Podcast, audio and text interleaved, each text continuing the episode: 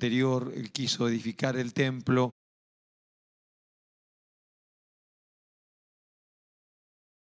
Había en sus manos todo lo que había acontecido, lo que había pasado.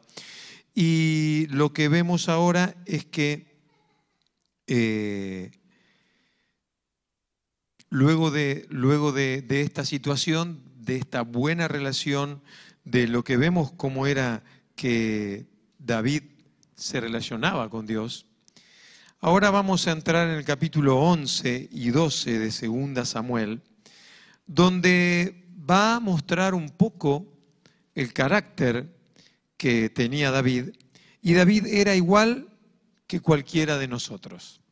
Él tenía una muy buena relación con Dios, pero él tenía, él era igual que tú y que yo. Y podemos ir al capítulo 11, vamos a buscarlo en 2 Samuel.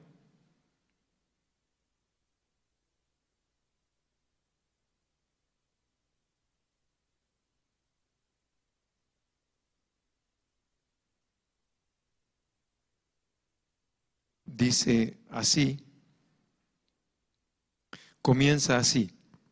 Aconteció al año siguiente, en el tiempo que salen los reyes a la guerra, que David envió a Joab y con él a sus siervos y a todo Israel, y destruyeron a los amonitas y sitiaron a Rabá.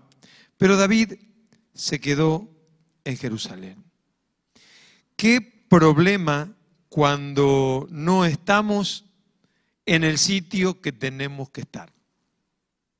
Si era conocido David era por ser un gran estratega, por salir desde muy, muy joven como capitán del ejército de Dios y las grandes batallas y victorias estaban allí porque Dios estaba con él.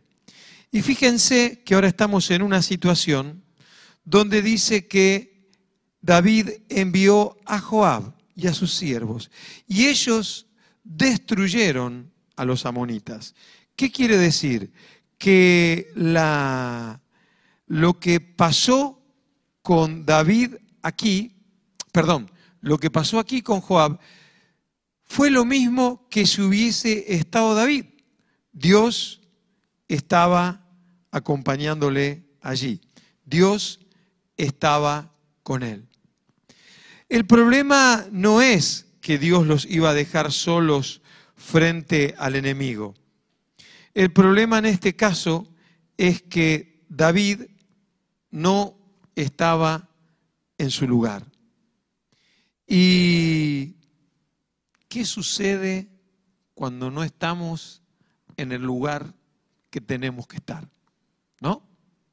Dios me dice que me tengo que ocupar de algo y yo lo dejo para otro día, para más adelante porque tal vez tengo algo mejor que hacer. Y David no tenía ninguna ocupación, pero no fue a hacer la tarea para que Dios, para la cual Dios lo había puesto a cargo del pueblo y a cargo de la nación. Entonces, ¿qué sucede? Pues sucede lo que sucedió. Seguimos. Y sucedió un día al caer la tarde, que se levantó David de su lecho y se paseaba sobre el terrado de la casa real. Y vio desde el terrado a una mujer que se estaba bañando, la cual era muy hermosa. Y envió David a preguntar por aquella mujer. Y le dijeron, aquella Betsabé, hija de Eliam, mujer de Urías, Eteo. Y envió David mensajeros y la tomó y vino a él. Y él durmió con ella. Y luego ella se purificó de su inmundicia y se volvió a su casa. ¿Qué problema cuando no estamos donde tenemos que estar? Porque si, si, no estamos donde tenemos que estar, estamos donde no tenemos que estar. Qué lindo trabalengua que monté hoy, ¿no? Y si ese no es el lugar que Dios ha preparado para que yo ocupe, si ese no es el lugar que Dios ha puesto para que yo lleve adelante, pues la puedo liar. Y David, David la lió. Eh, lo primero que hacemos cuando no nos movemos un poquito del centro de la voluntad de Dios es darle lugar a la carne. Y eso es muy peligroso. David era un hombre impresionante. No nos olvidemos, cuando el espíritu maligno atacaba a Saúl, no podía sonar cualquier arpa. ¿Cuál era la que sonaba? La de David. David conocía la presencia de Dios. En los capítulos anteriores, cuando vimos las victorias que tuvo David, David se apoyó en quién? En Dios. Pero hubo un momento que dijo, bueno, no voy, no voy a, a cumplir el rol, no voy a hacer la tarea, pero ya que estoy aburrido, me voy a ir al Facebook, me voy a ir al YouTube, me voy a poner a navegar en sitios que no tengo que navegar por internet. Perdón que lo actualice, ¿no? A los tiempos modernos. Y David metió la pata. Salió al terrado, se ve que Betsabé era una mujer muy guapa, y le dijeron, sí, sí, eh, es la esposa de un, de un oficial de tu ejército. Ah, bueno, vale, yo soy el rey. ¿Qué problema, hermanos? Dice la epístola de Santiago en el capítulo 1, a partir del versículo 13, a partir del versículo 13, dice así, cuando alguno es tentado, no diga que es tentado de parte de Dios, porque Dios no puede ser tentado por el mal, ni Él tienta a nadie, sino que cada uno es tentado cuando de su propia concupiscencia se ha atraído y seducido. Entonces la concupiscencia, después que ha concebido, da luz al pecado. Y el pecado siendo consumado, da luz a la muerte. A ver, el problema, déjenme no suavizarlo, pero aclarar un poco más. El problema de David comenzó porque él no estaba en el lugar que Dios quería que él esté, que es con su ejército. Uno. Dos, él estaba paseando por su terrado. Pudo haber visto a Betsabé y uy, mejor miro para otro lado. Pero él se deleitó en lo que miró. Y la concupiscencia nos hace ir a una velocidad en nuestra mente que baja nuestro corazón y se consuma el pecado. Y hermanos, a veces decimos, ¿y qué hago yo adentro de este bar? ¿Qué hago yo dentro de esta discoteca? Digo, perdón, estoy actualizando los tiempos. ¿Qué hago yo con estas compañías? Esto le pasó a David y esto si le pasó a David, ¿qué nos queda a nosotros si le pasó a David, no? ¿Qué nos queda a nosotros? Entonces, quiero que sepas que debemos ir con cuidado. ¿Por qué? Porque fue el momento que David se olvidó de tocar el arpa, se olvidó de todo. De los salmos que había escrito, se olvidó de todo. Y, claro, en el, en el capítulo 11, versículo 5, le llegó la noticia. Y concibió la mujer y envió a hacerlo saber a David diciendo, estoy embarazada, estoy encinta. Hermanos, eh, todos sabemos, David era un hombre conforme, su corazón conforme al de Dios,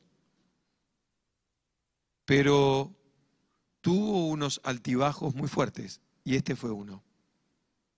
Muy fuerte. Y quiero decirte que aquí es donde Él fue ¿Vieron cuando a veces parece que estamos en situaciones que, que somos pasados por fuego y es comprobada nuestra templanza y nuestra entrega y nuestra dedicación y nuestro compromiso con Dios? ¿Te pasó? ¿Te sucedió alguna vez eso? Pues esto le pasó a David. Y él tuvo para él la mejor idea. Traer a Urias del frente de batalla, tengo que hablar con él. A ver si, hacemos que cuele y todos piensan que embarazó a su mujer. Fuerte, ¿no? Porque, a ver, parafraseando es lo que pasó. ¿O qué, crees que lo llamó del frente de batalla? ¿Con qué intención, David? De querer tapar el pecado. Hermanos, no es una buena actitud tapar el pecado con otro pecado. Así que la intranquilidad que a veces hay en nuestra alma, en nuestro espíritu, como lo tenía David, nos lleva a cometer errores peores, o sea, nos lleva a cometer pecados peores. Porque el plan de David esta vez falló. ¿Por qué siempre los planes de David salían bien? ¿Por qué crees? Porque Dios estaba en el centro. Las cosas que él hacía, cuando él tuvo el plan de enfrentarse a Goliat, ¿por qué lo venció? Porque Dios estaba allí. En este plan Dios no estaba. Y ya veremos en el capítulo 12 las consecuencias de que Dios no estuvo en este plan que, que Samuel, que Samuel, que eh, David había propuesto llevar adelante. ¿Sí? No estaba allí. Vamos a ir al capítulo 12, porque viene el profeta a hablar con él. Perdón, bueno, Natán viene a hablar con él. Y dice 2 Samuel 12, 9. ¿Por qué pues tuviste en poco la palabra de Jehová haciendo lo malo delante de sus ojos? A Urias, Eteo, heriste a espada y tomaste por mujer a su mujer. Perdón, perdón, si él no estaba en la batalla, pero que había dado la orden.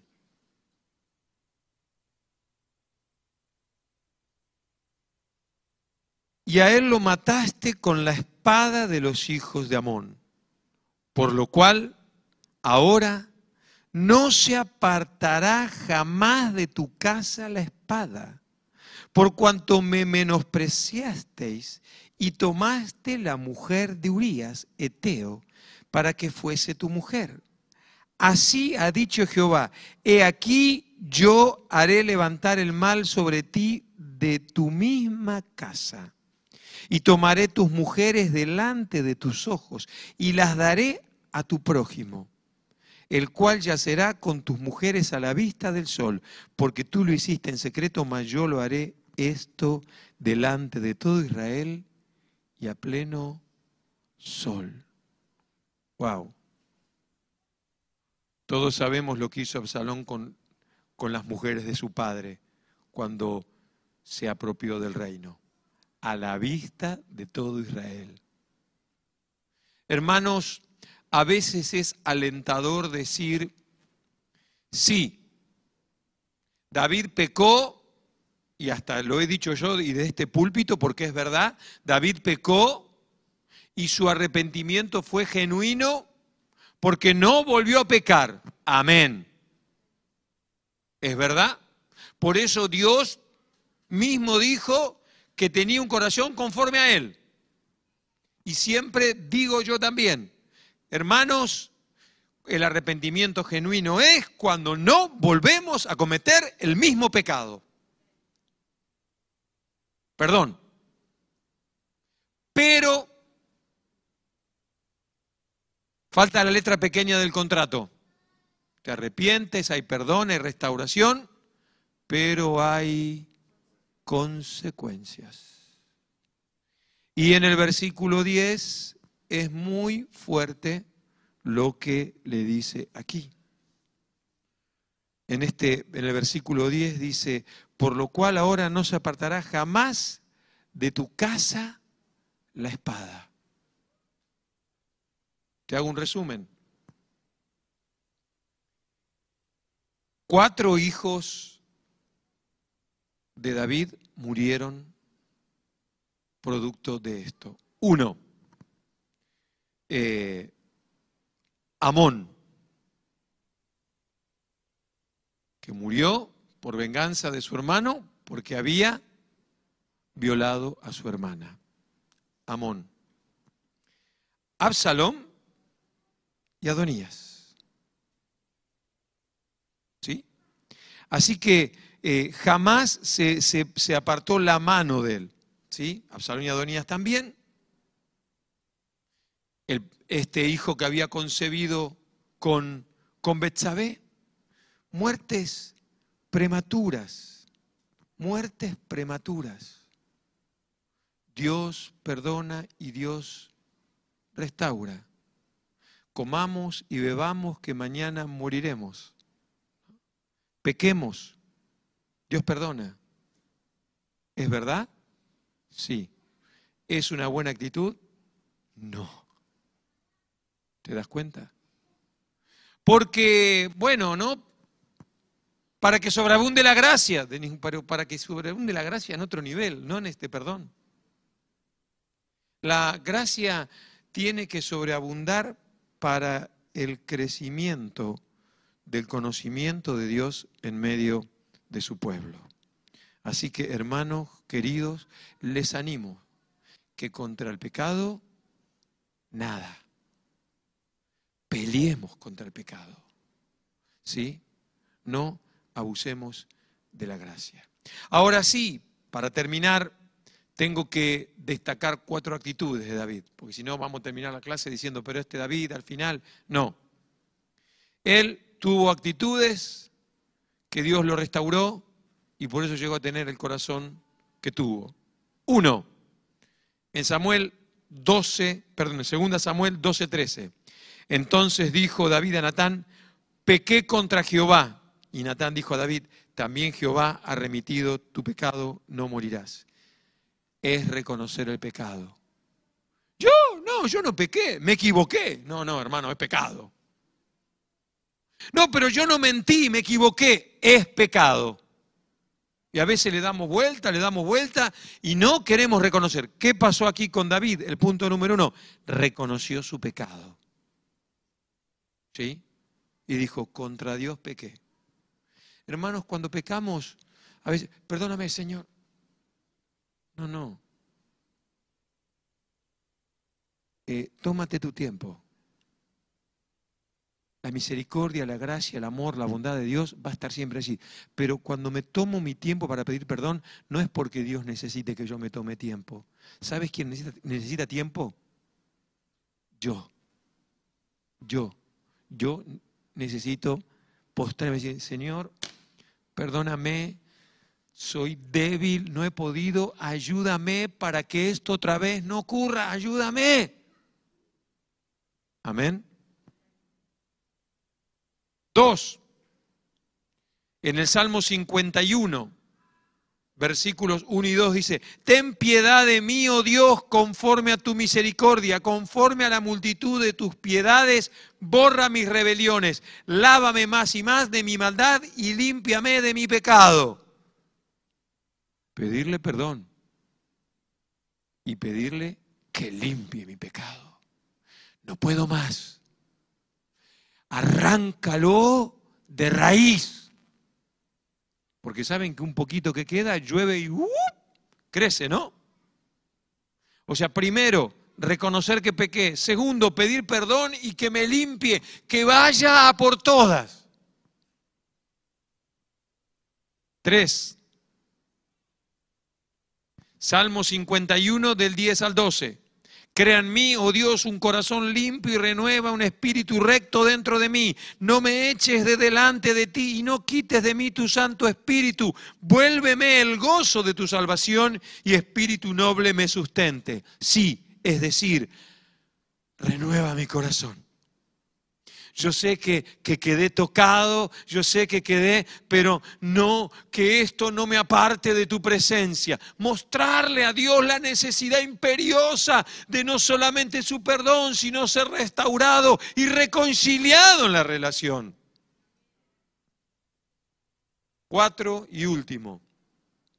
Mismo salmo el 51, del 13 al 19. Entonces enseñaré a los transgresores tus caminos y a los pecadores se convertirán a ti. Líbrame de homicidio, Dios, Dios de mi salvación. Cantará mi lengua tu justicia. Señor, abre mis labios y publicará mi boca tu alabanza, porque no quieres sacrificio que yo que yo lo daría. No quieres holocausto. Los sacrificios de Dios son el espíritu quebrantado, el corazón contrito y humillado. No desprecias tú, oh Dios. Haz bien con tu benevolencia, Sión. Edifica los muros de Jerusalén. Entonces te agradarán los sacrificios de justicia, el holocausto u ofrenda del todo quemada. Entonces ofrecerán becerros sobre el altar. Me convierto. Me convierto y comienzo otra vez a vivir la vida que a Dios le agrada. Me convierto. Y convertir es usar el término correcto. Nosotros a veces decimos que la persona que se entrega a Cristo se está convirtiendo. No, eso es un error. El que se entrega a Cristo es regenerado, nace de nuevo. Eso no es convertirse. Cuando hablamos en términos teológicos, el nuevo nacimiento es ser regenerado. Tenía una antigua generación y soy regenerado en una nueva criatura. El, regeneramiento, el nuevo nacimiento, ¿sabes cuántas veces ocurre en la vida del creyente? Una. La conversión es un camino sucesivo de acontecimientos que van a hacer que yo me voy a ir convirtiendo cada día hasta llegar a la estatura de la plenitud de Cristo. Esto le está diciendo, por eso dice, y mi boca va a anunciar, y yo voy a decir, y voy a publicar. Esto es como una escalera. Tú vas subiendo peldaño tras peldaño. Eso es la conversión para ser gráfico. Y por eso en la conversión uno se va despojando de cosas. Y en la conversión vienen las tentaciones, por eso dice aquí, líbrame de, de, homicidios, líbrame, está diciendo David. Y nosotros mismos tenemos que decirme, líbrame, líbrame aún de mis pensamientos, líbrame aún de, mi, de la concupiscencia que está ahí, de esos deseos, de las malas intenciones, líbrame porque yo estoy siendo convertido a tu imagen. Por eso David a pesar de lo que hizo, tenía un corazón conforme al corazón de Dios. Porque no es, ah, entonces para, para tener un corazón conforme al corazón de Dios, primero hay que adulterar, luego hay que mentir y asesinar, ¿no? Y ya está. Y luego viene el corazón. No, no, no, no. Ahí tocó fondo. Fue restaurado y de esa manera, de esa manera, llegó a tener ese corazón. Yo no sé qué crees tú, yo quiero tener un corazón conforme al de Dios. Y el Salmo 51 es la perla que te dejo esta noche, para que lo leas y lo releas y lo vuelvas a leer hoy antes de irte a dormir. Amén. Así que aquí llegamos a la vida de David, a esta zona de turbulencias, a esta zona difícil, pero que hizo de un hombre templado y de corazón para llegar a tener ese corazón. Amén. Oramos. Te damos gracias, Señor, por este tiempo. Te damos gracias por el tiempo de oración, de búsqueda de ti. Señor, volvemos a pedir antes de terminar por la reunión de mañana en el gobierno, por la situación de las iglesias en Reus. Señor, que que tú pongas tu mano poderosa, Señor, y, veamos tu obrar.